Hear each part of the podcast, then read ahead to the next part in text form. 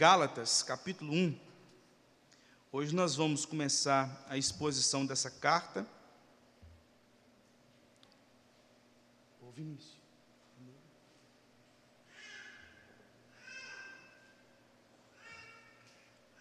Gálatas capítulo 1, os versículos 1 a 5. Nós terminamos a exposição em Malaquias e hoje nós vamos começar a exposição em Gálatas. Gálatas capítulo 1, versículos 1 a 5. Eu farei a leitura e os irmãos estejam acompanhando.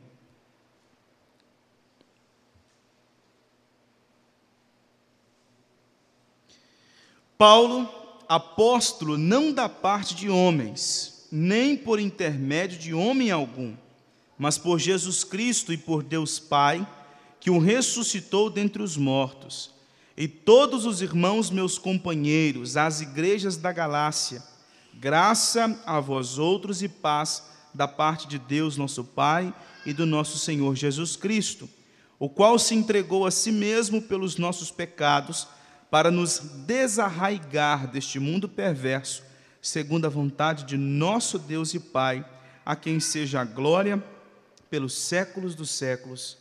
Amém. Irmãos, o reformador Martinho Lutero, ele considerava a carta aos Gálatas o melhor de todos os livros. Isso era a maneira como ele expressava em relação a essa carta. Foi uma carta que ele ah, expôs na Universidade de Wittenberg. E na exposição da carta aos Gálatas e dos Salmos, o coração dele foi sendo movido para um apego às Escrituras, onde ele entendeu a justificação pela fé.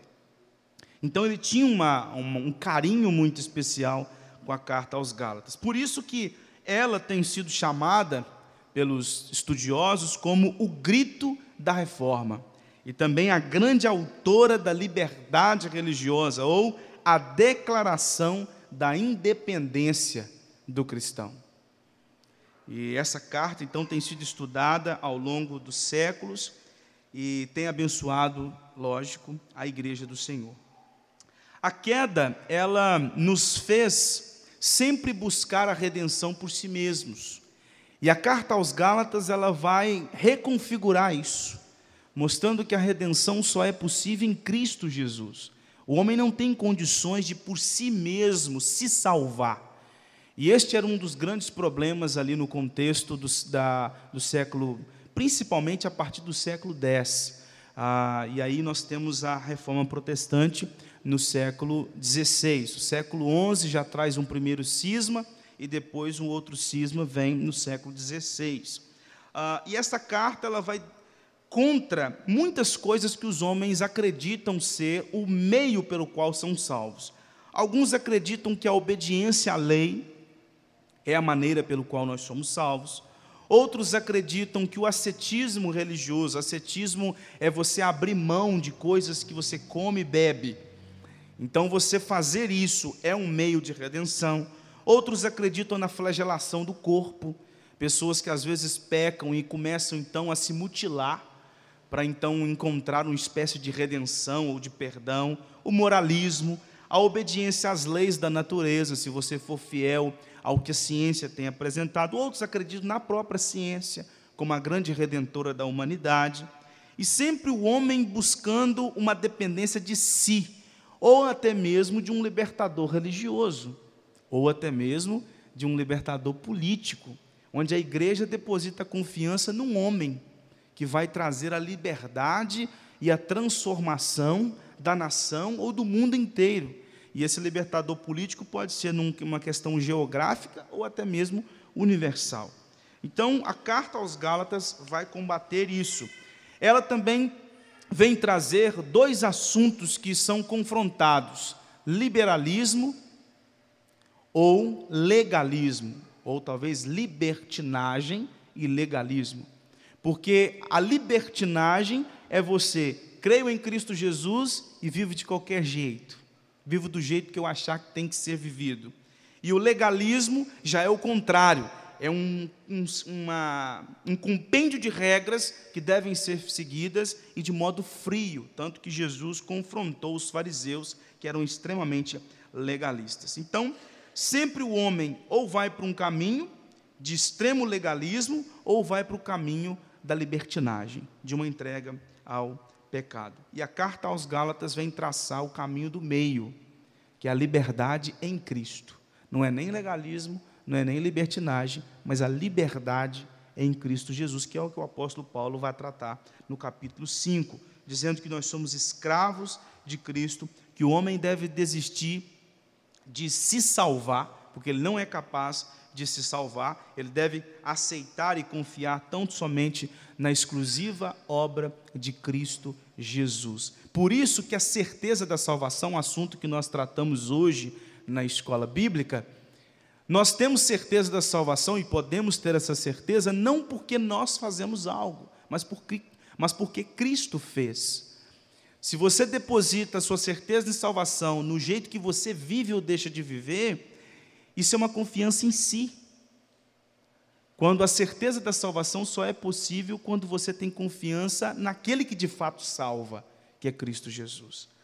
E por isso a carta aos Gálatas vai tratar muito a respeito disso, o fato de nós sermos guiados pelo Espírito Santo de Deus, e então, se somos guiados pelo Espírito, se somos selados pelo Espírito, se somos habitados pelo Espírito, nós então devemos viver de acordo com o Espírito Santo de Deus. Por isso que Paulo, lá no capítulo 5, vai tratar da obra, das obras da carne e do fruto do Espírito. Então, não é nem legalismo, nem libertinagem, mas liberdade em Cristo. E, irmãos, quando você conhece a liberdade em Cristo, sai um fardo das suas costas.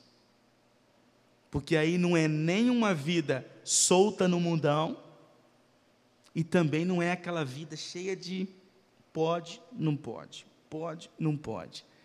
Que isso já se torna o legalismo, mas a liberdade em Cristo que traz, ah, de fato, descanso ao nosso coração. Bom, mas antes da gente entrar no conteúdo da carta, a gente precisa primeiro entender o contexto. Por que, que Paulo escreveu, o que, que estava por trás, o que levou Paulo a escrever essa carta. Então, primeiro nós precisamos olhar esse tempo e o local onde o apóstolo Paulo escreveu, porque nós temos uma série de opiniões de quando Paulo escreveu essa carta. Ninguém consegue bater o martelo numa data específica, nem no local específico. O mais comum é de que Paulo tenha escrito em Corinto, quando estava pastoreando a igreja em Corinto, ele escreveu a carta aos Gálatas. Isso entre os anos 52 a 55 depois de Cristo. Então, nesse período aí. A carta também, ela disputa é, de uma maneira positiva qual é a carta mais antiga ou qual é a primeira carta que o apóstolo Paulo escreveu se ele escreveu a carta aos Tessalonicenses primeiro ou foi aos Gálatas. Então tem essa briga aí e os estudiosos estão tentando bater o martelo. Mas o que nós sabemos é de que é uma das primeiras cartas que o apóstolo Paulo escreveu. É, se ela não foi a primeira, ela foi a segunda, porque ela foi depois dos, da carta aos Tessalonicenses. Ele escreve estando em Corinto na sua segunda viagem missionária. Qual foi o propósito? Para que Paulo escreveu essa carta então? Bom, a gente precisa entender essa carta primeiro no contexto de Atos capítulo 15. Qual que é o grande problema ali? Antes, a gente tem Paulo e Barnabé sendo escolhidos pela igreja para irem a Antioquia e pregar o evangelho. Eles são nomeados pela igreja, a igreja fica fervorosa, fica feliz por saber que Paulo e Barnabé vão exercer o um ministério missionário ali naquela região muitos gentios vão abraçando a fé, tanto que Antioquia se torna o berço do cristianismo ah, gentílico, e é inclusive em Antioquia que os discípulos de Cristo são pela primeira vez chamados de cristãos. Em Antioquia ah, da Síria, porque são duas Antioquias, tem uma que fica na Ásia Menor e a outra que fica na região da Judéia. Essa Antioquia é a região da Judéia. Então ali houve muita alegria, porque muitos gentios estavam se convertendo através do ministério de Paulo e de Barnabé. Só que também naquela região tinha um grupo de judeus que tinham ah, entendido de certa forma a obra de Cristo Jesus, mas continuavam apegados aos ritos da lei mosaica. E eram que são chamados na, pelos estudiosos de judaizantes. E estes homens, então, não conseguiam entender que os gentios tinham que é, entravam, participavam da igreja, mas não eram circuncidados, não, não guardavam as festas judaicas, ah, não guardavam o sábado. Então havia essa, essa rejeição desses judaizantes para com os gentios que estavam chegando. Então, nesse contexto, entra o concílio de Jerusalém, lá em Atos capítulo 15, porque o concílio vai decidir: bom, os gentios terão que ser circuncidados ou não? Eles terão que guardar os ritos da lei mosaica ou não? Então, ali a gente tem esse grande debate que acontece em Atos capítulo 15, onde os judaizantes vão apresentar as suas, a sua defesa, vão dizer que não, eles têm que ser circuncidados, para que eles então estejam dentro da família da aliança, eles precisam guardar as festas judaicas, eles precisam guardar o sábado, porque isso é a identidade do povo de Deus. E eles não podem abrir mão disso, mesmo abraçando Cristo Jesus. Eles não queriam que eles rejeitassem a Cristo, mas que eles somassem à obra de Cristo os ritos que os judeus realizavam antes da vinda de Cristo Jesus. Então, a gente teve esse debate que não foi pequeno, foi muito grande, foi muito forte. Essa conferência aconteceu onde o colégio apostólico se reuniu juntamente com os presbíteros daquela, naquela, naquele período ao que tudo indica, no capítulo 2 aqui de Gálatas, a partir do versículo 2, a gente tem uma entrevista de Paulo, inclusive, ao concílio antes desse período, da, do concílio de Jerusalém. E então o concílio debateu, na ocasião Pedro disse que não, existe sim uma igualdade entre judeus e gentios, mas essa igualdade não precisa ser necessariamente por meio da circuncisão. Uh, Tiago também disse que o mundo gentílico foi alcançado porque era cumprimento profético, e aí ele cita a profecia de Amós, capítulo, um, capítulo 9 de Amós, e também Paulo e Barnabé disseram que o evangelho estava sendo pregado entre os gentios e muitos estavam se convertendo. Deus estava fazendo maravilhas no meio dos gentios, muitos haviam sido batizados com o Espírito Santo, assim como os judeus foram em Atos capítulo 2. Então eles começaram a levantar questões e trazendo argumentos de defesa para que os, os gentios não tivessem a necessidade de serem circuncidados. E aí, qual foi a decisão do concílio? Ah, se você ler Atos capítulo 15, a partir do versículo 29, a decisão do concílio é: eles não precisam ser circuncidados, eles não precisam guardar o sábado, eles não precisam ah, guardar as festas judaicas. O que eles têm que fazer é se abster da imoralidade, se abster da idolatria. Porque o, o texto ah, de Atos capítulo 15, versículo 29, diz que eles devem é, se abster das coisas sacrificadas a ídolos, do sangue de animais, que tem a ver com a, a, o culto idólatra, da carne de animais sufocados, que também tem a ver com o culto idólatra, e das relações sexuais ilícitas, mas nada em relação à circuncisão. Só que os judeus, ou os judaizantes, eles não ficaram felizes com isso. Eles não concordaram com a decisão do Concílio de Jerusalém. E por isso eles começaram a perverter as igrejas. Enquanto o ministério apostólico pregava esta mensagem, os judaizantes pregavam outra mensagem, dizendo que não, tem que ser circuncidado, tem que guardar o sábado, tem que cuidar da dieta, tem que cuidar das festas judaicas e assim por diante. Então, havia esses digamos, dois tipos de evangelho circulando naquela região. Então, o apóstolo Paulo tem que escrever a carta aos Gálatas, tem que escrever a carta porque eles estavam pervertendo a, aqueles irmãos que estavam ali na Galácia. Diga-se de passagem que Gálatas não é uma igreja, Gálatas é uma, religi é uma região, é a Galácia, na verdade. Então, Paulo está escrevendo para várias igrejas, as igrejas da Galácia, e porque eles estavam pervertendo a mensagem do Evangelho. Paulo então discursa a respeito disso, explica o que é de fato o Evangelho, diz que o Evangelho não nos leva a uma libertinagem, eles pregavam a, o legalismo, mas o Evangelho não nos leva a uma libertinagem, mas uma liberdade em Cristo Jesus que nos conduz a uma vida de santidade, e então escreveu para que pudesse neutralizar esse ensino falso que estava acontecendo ali. Uma outra coisa é que os judaizantes tomaram raiva de Paulo, porque Paulo foi um dos principais defensores da não circuncisão dos gentios. E naquela ocasião, eles começaram a dizer que Paulo não era um apóstolo de verdade. Paulo ah, era um apóstolo pelo, pela, pelo, pelo chamado dos homens, porque os outros apóstolos andaram com Jesus. Eles acreditavam que Paulo era um apóstolo de segunda classe. Então, por isso que o capítulo 1 e o capítulo 2 da carta, Paulo então vem defender a sua autoridade apostólica.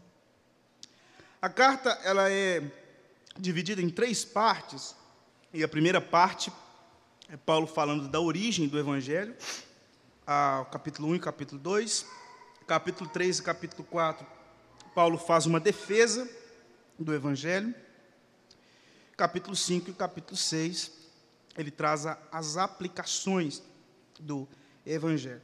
E o texto que nós lemos, os versículos 1 a 5, Paulo diz que nós somos vocacionados e redimidos para a glória de Deus. Ele defende o seu ministério já na abertura da carta e fala dessa vocação que há em Cristo Jesus. Então vamos ver aqui esses cinco versículos. Primeira, versículos 1 a 3, onde o apóstolo Paulo diz que Deus é aquele que vocaciona os seus servos. Paulo, apóstolo não da parte de homens, nem por intermédio de homem algum, mas por Jesus Cristo e por Deus Pai, que o ressuscitou dentre os mortos. E todos os irmãos, meus companheiros, as igrejas da Galácia, graça a vós outros e paz da parte de Deus, nosso Pai, e do nosso Senhor Jesus Cristo. Paulo já começa no versículo 1 dizendo: eu não fui chamado por nenhum homem, não da parte de homens, nem por intermédio de homem algum. Não foi homem que me chamou. E os irmãos conhecem muito bem a história do chamado de Paulo, lá em Atos capítulo 9. E na ocasião, Jesus Cristo aparece para Paulo, Paulo cai por terra, depois ele é levado para a casa de Ananias, Ananias ora por ele. E aquele encontro que Paulo teve com Jesus transformou completamente a vida dele. Ele era perseguidor da igreja, ele era contra o evangelho, ele arrastava os crentes para fora de casa para serem é, presos ou até mesmo apedrejados. Em Atos capítulo 9, houve uma conversão radical de Paulo. E ele então se torna um apóstolo de Cristo Jesus. Ele não andou com Cristo como os outros apóstolos andaram, mas ele viu Cristo ressuscitado. E isso tem base, porque lá em Atos capítulo 1, o colégio apostólico se reúne para decidir outro apóstolo para ficar no lugar de Judas Iscariotes. E naquela ocasião, versículo 21 e 22, olha o que, que Pedro falou, que são as credenciais para ser um apóstolo. É necessário, pois, que dos homens que nos acompanharam todo o tempo que o Senhor Jesus andou entre nós, começando no batismo de João, até o dia em que dentre nós foi levado às alturas, um destes se torne testemunha conosco da sua ressurreição. Então, um apóstolo era alguém que era testemunha ocular de que Cristo Jesus ressurgiu dos mortos. Então, nesse, nesse caso, Paulo tem essa credencial, porque o próprio Cristo, depois de ressuscitado e depois de ter ascendido aos céus, apareceu a Paulo a caminho de Damasco. E naquela ocasião, Paulo foi transformado pelo poder de Deus. E não só isso. Depois, no decorrer da carta, Paulo vai explicar que o evangelho dele não é diferente do evangelho dos apóstolos. Que o evangelho que ele pregava não era diferente do evangelho que Pedro, Tiago e João, que caminharam com Jesus, pregavam. Tanto que ele fala que ele sobe a Jerusalém para encontrar aqueles que eram as colunas do ministério da igreja, no caso aqui Pedro, Tiago João, e ele diz assim: eles não me acrescentaram nada. Tudo que eu falava, eles também falavam, tudo que eu acreditava, eles também acreditavam. Eu não aprendi nada de novo com aqueles apóstolos que andaram com Cristo por três anos e aprenderam dele o Evangelho, e eu também prego o mesmo Evangelho que eles. Não há diferença, não são dois Evangelhos. Os doze apóstolos não pregam um Evangelho diferente do meu Evangelho, porque nós pregamos o mesmo Evangelho de Cristo Jesus. E Paulo diz que ele não foi chamado da parte de homem e nem por intermédio de homem algum, mas por Jesus Cristo, que o ressuscitou dentre os mortos. Então ele afirma a ressurreição de Jesus, mas também ele diz: Eu não sou apóstolo porque eu quis ser. Eu sou apóstolo porque Cristo me chamou para ser. E ele está em harmonia com o que o próprio Cristo disse lá em João capítulo 15, versículo 16: Não fostes vós que me escolheste a mim. Pelo contrário, eu vos escolhi a vós outros e vos designei para que vades e deis fruto, e o vosso fruto permaneça, a fim de que tudo quanto pedirdes ao meu Pai, em meu nome, eu vou-lo conceda. Eu não fui chamado pelo colégio apostólico, eu não fui chamado pela igreja, eu não fui chamado pelo império, eu não fui chamado por homem algum, mas por Cristo, aquele que de fato vocaciona os seus. Então, ele se refere aos irmãos, a todos os irmãos companheiros. Aqui, possivelmente, Paulo esteja se referindo a, aos apóstolos, né? Ele não só chamou a mim, mas também a todos os meus companheiros de missão.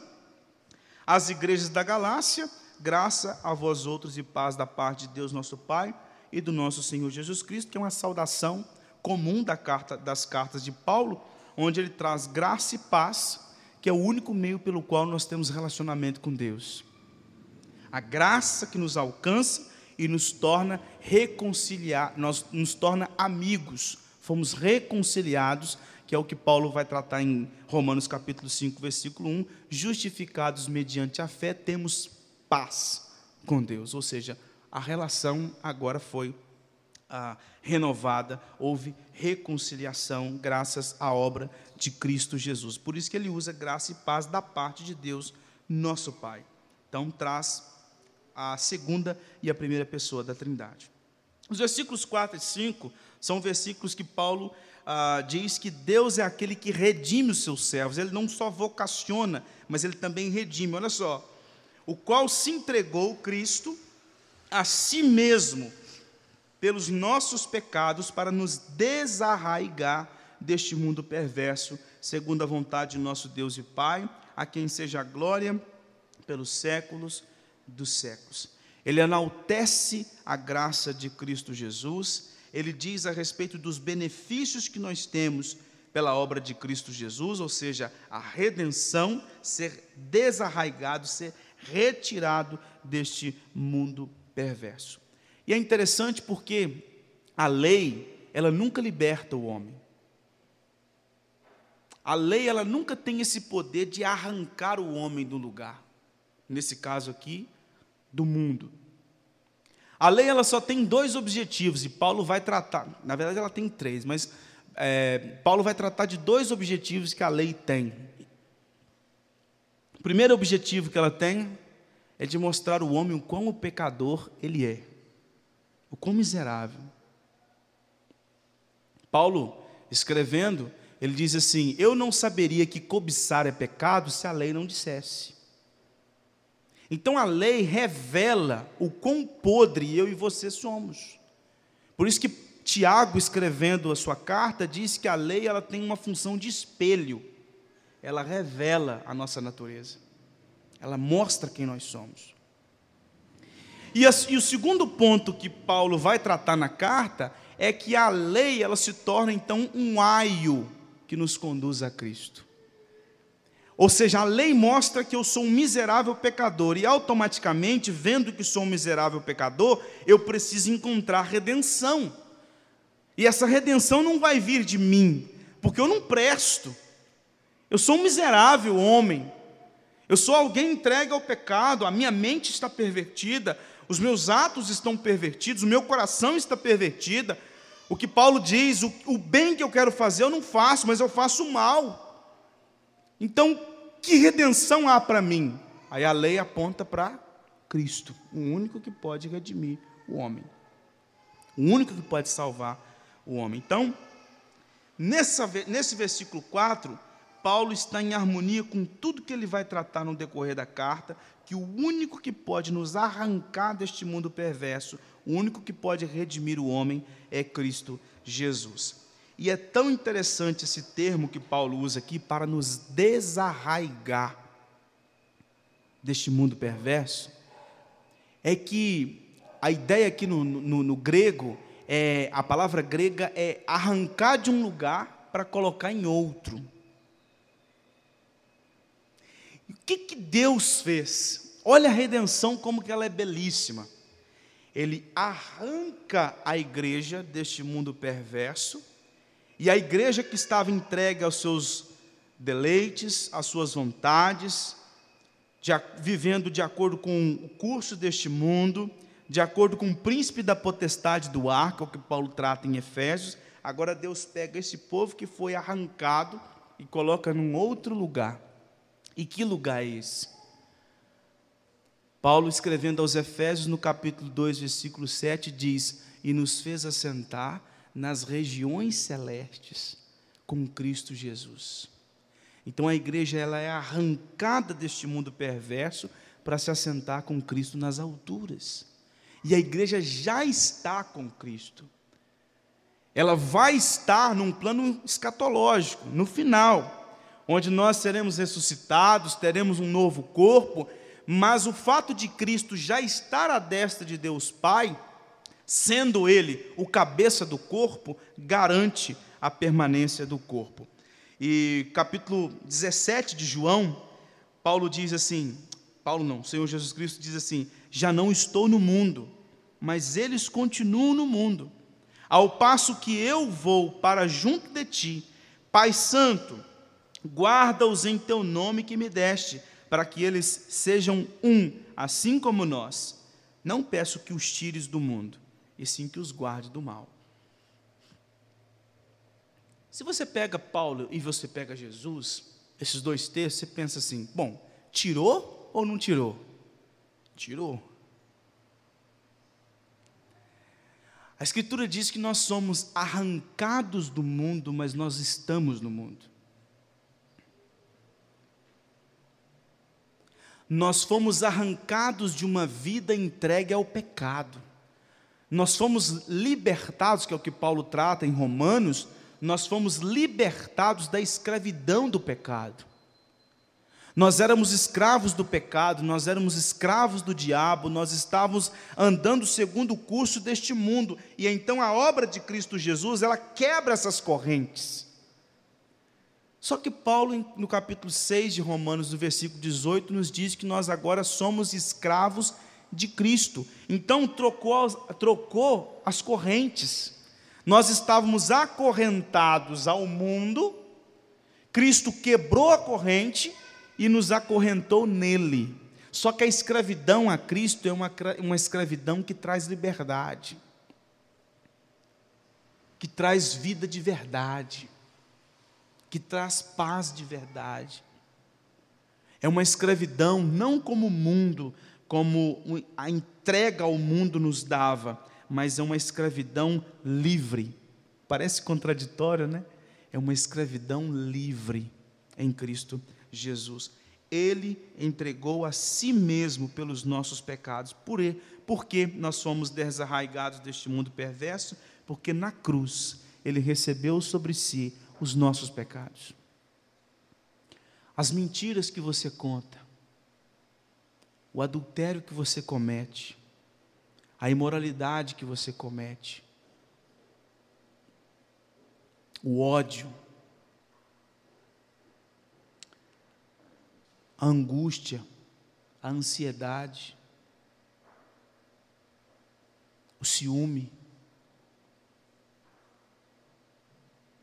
o engano, o furto, a sonegação, todos os pecados que eu e você, a igreja, comete, cometeu e cometerá, Cristo pagou por eles na cruz. Você e eu é que deveríamos estar no inferno, sofrendo a ira santa de Deus. Mas Cristo Jesus toma a frente da igreja e diz: Eu pago o pecado que a igreja cometeu, ou os pecados que a igreja cometeu. Eu assumo a culpa da igreja. Eu vou para o inferno no lugar da igreja, porque a cruz nada mais é que o inferno, nós tratamos já isso aqui. É Cristo Jesus subindo no madeiro, se tornando maldito e recebendo sobre si o cálice da ira de Deus. Por isso que ele disse: Deus meu, Deus meu, não me desamparaste. Por que me desamparaste? Por isso que ele disse no Getsemane: se for possível, passa de mim este cálice, porque ele estava indo para a cruz para pagar os pecados da igreja, para que a igreja pudesse ser arrancada da escravidão ao pecado.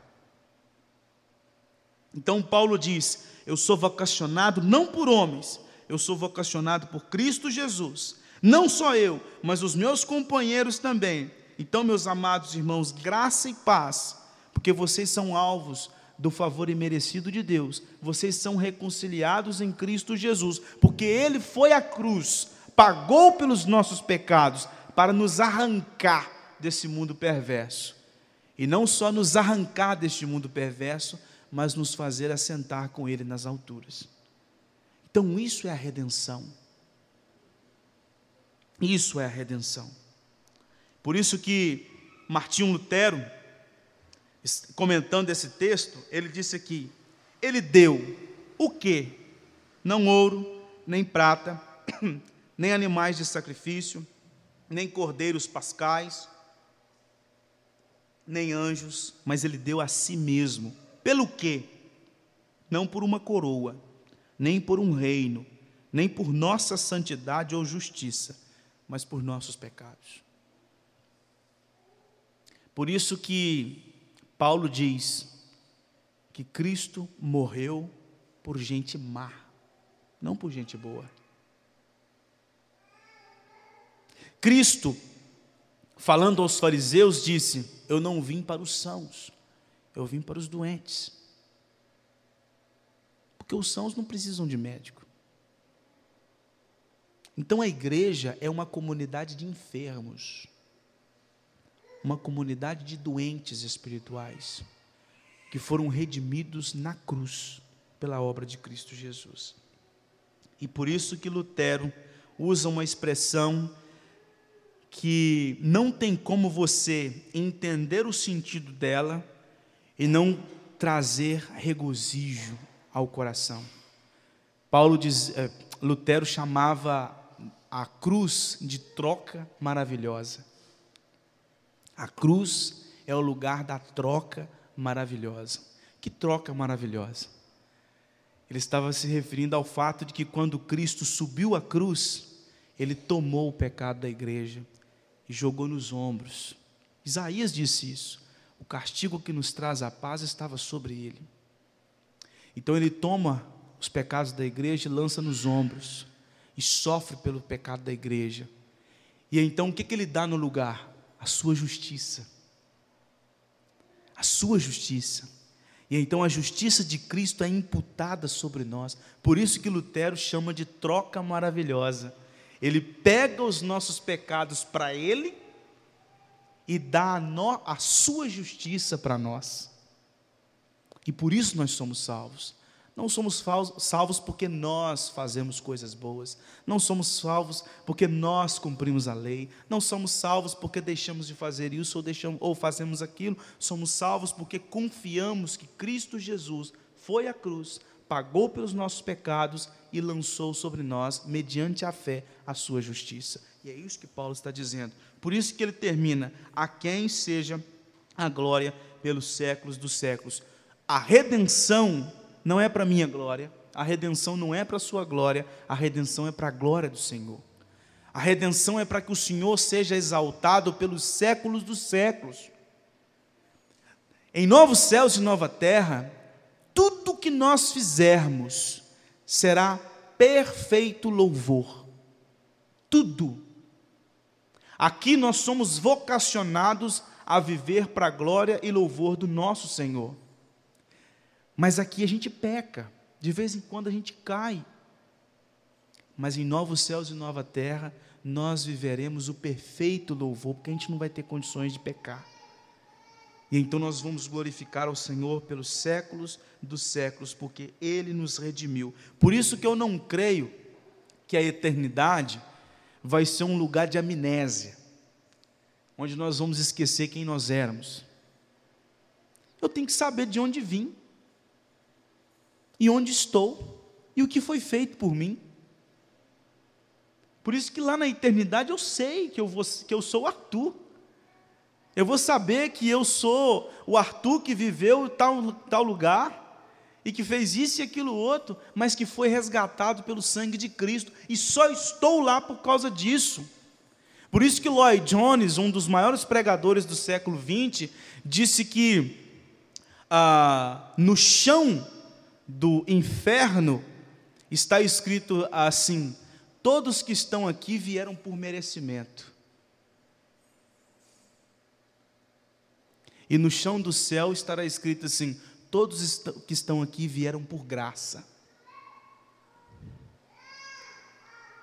Lá não vai ter lugar para a gente se orgulhar.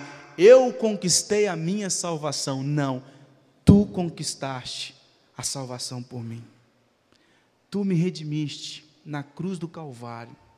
O Senhor pagou por todos os pecados que eu cometi contra o Senhor. Todos aqueles momentos que eu fui contra a lei do Senhor, o Senhor tomou sobre si e recebeu a punição que cada um deles merecia. E eu só estou aqui para glorificar o teu nome pelos séculos dos séculos. Portanto, irmãos, esses primeiros versículos da carta, ele, resumindo, Paulo está dizendo que o ministério dele é sim vocacionado e que o evangelho que ele prega é tão somente o evangelho que o próprio Cristo ensinou. E eu gostaria de finalizar com quatro aplicações breves. A primeira aplicação que eu trago desse texto é o seguinte: apóstolos são vocacionados por Deus não são autodeclarados. Para um apóstolo ser apóstolo, ele tem que ter visto Cristo ressuscitado. Todos esses apóstolos que vieram depois do século, do primeiro século, até agora, é tudo falso. É tudo falso. Eu creio que Paulo viu Cristo ressuscitado porque ele disse e porque tem testemunhas que disseram. E Lucas registrou em Atos dos Apóstolos que ele viu Cristo ressuscitado. E não só isso, que o evangelho que Paulo pregou era o mesmo evangelho que os apóstolos que caminharam com Jesus pregou. Agora, quando você encontra apóstolo pregando outro tipo de evangelho, aí já dá para desconfiar que de fato ele não caminha de acordo com o Evangelho. Porque o seu ministério apostólico não tem a credencial apostólica, porque não tem a pessoa de Cristo agindo nele, através dele, para a glória do Senhor. Segunda aplicação é de que a missão apostólica era de evangelizar. Então, os apóstolos, eles entregavam uma mensagem que salvava, uma mensagem que trazia redenção, uma mensagem que transformava o homem. E quando Jesus Cristo, antes de partir, chama os apóstolos e diz: Ide por todo mundo e pregar o evangelho a toda criatura, batizando-os em nome do Pai, do Filho e do Espírito Santo, e eis que estarei convosco todos os dias até a consumação dos séculos, foi uma palavra para os apóstolos, mas que tem aplicações para nós, implicações para nós. Onde nós, eu e você, somos também vocacionados a pregar esse evangelho. Porque um dia você e eu fomos transformados por esse evangelho. Então nós somos chamados a proclamar esse evangelho, a passar o bastão, a passar essa mensagem adiante, para que outros possam ouvir que Cristo Jesus subiu no madeiro para pagar pelos seus pecados, e eles, por causa disso, são retirados deste mundo mal e assentados nas alturas. Isso é a redenção. Terceiro lugar, nós somos alertados nesta carta a, de que o Evangelho muitas vezes tem sido pervertido, que é o que Paulo, inclusive, vai tratar a partir do versículo 6. Nós temos visto falsos evangelhos para baixo e para cima. Muita gente pregando um evangelho cheio de misticismo, cheio de legalismo, cheio de moralismo e tantas outras teologias que vão chegando no seio da igreja. E às vezes nós somos seduzidos por estas mensagens. E como que você é seduzido por mensagens como essa? Primeiro, pelos lugares que você frequenta. Porque às vezes eu fico preocupado, como uma vez, eu já falei isso aqui, eu acho um monte de vezes, mas eu vou falar de novo. Reverendo Augusto Nicodemos, ele disse certa feita que um dia um cara mandou uma mensagem para ele, ele ficou assustado, porque o cara falou assim: Pastor, o senhor, Silas Malafaia e Edir Macedo são os meus pastores prediletos. Aí o Augusto fala assim: esse cara não entendeu, porque o evangelho que eu prego não é o mesmo que o, que o, que o Edi prega e nem o que o Silas prega. E como que eu posso ser o pastor predileto dele junto com esses dois? E aí o que eu estou querendo dizer com isso? Que às vezes nós abraçamos tudo quando a gente acaba não abraçando é nada. Você participa aqui do culto, onde tem a exposição da palavra. Quando é quarta-feira, você vai na, no trabalho da apóstola tal. Quando é na quinta-feira, vai no trabalho do irmão da revelação X.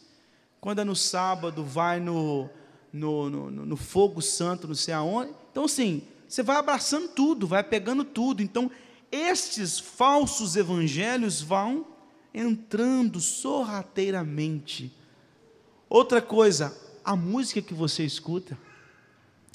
Dependendo do, dos cantores que você ouve, cantores, eu falo que cantores gospel, o evangelho que eles cantam não é o evangelho bíblico. E você vai ser seduzido por aquela mensagem. Outra coisa, os programas que você assiste. Ah, eu vou ligar nessa rádio aqui porque ela fala de Jesus. Mas que Jesus ela fala? Qual evangelho ela prega? Porque isso vai chegando devagar. E se você não tiver capacidade de filtrar, isso vai entrar e vai trazer grandes males para a sua vida. Em quarto e último lugar, nós somos impulsionados a glorificar a Deus.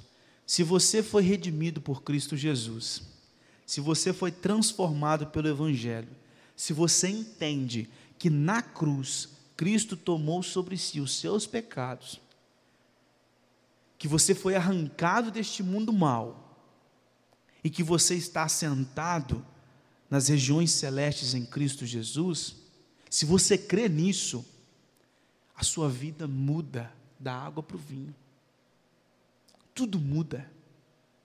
Tudo muda. E você então passa a glorificar ao Senhor em todo o tempo. Você passa a ter os olhos brilhantes por causa da obra de Cristo Jesus. Quando você fala de Jesus, É como aquela moça ou aquele rapaz que fala de quem ama, que chega a ficar até corado. Que quando você fala de Jesus, você fala daquele que te transformou, daquele que te redimiu. E então você passa a viver em novidade de vida. Agora, se você que está aqui, talvez ainda não foi transformado, talvez você ainda não entendeu o Evangelho, e é hora de você abraçar Cristo como seu Salvador e seu Redentor, porque na cruz ele fez a redenção, ele realizou a redenção, a única capaz de nos colocar no céu.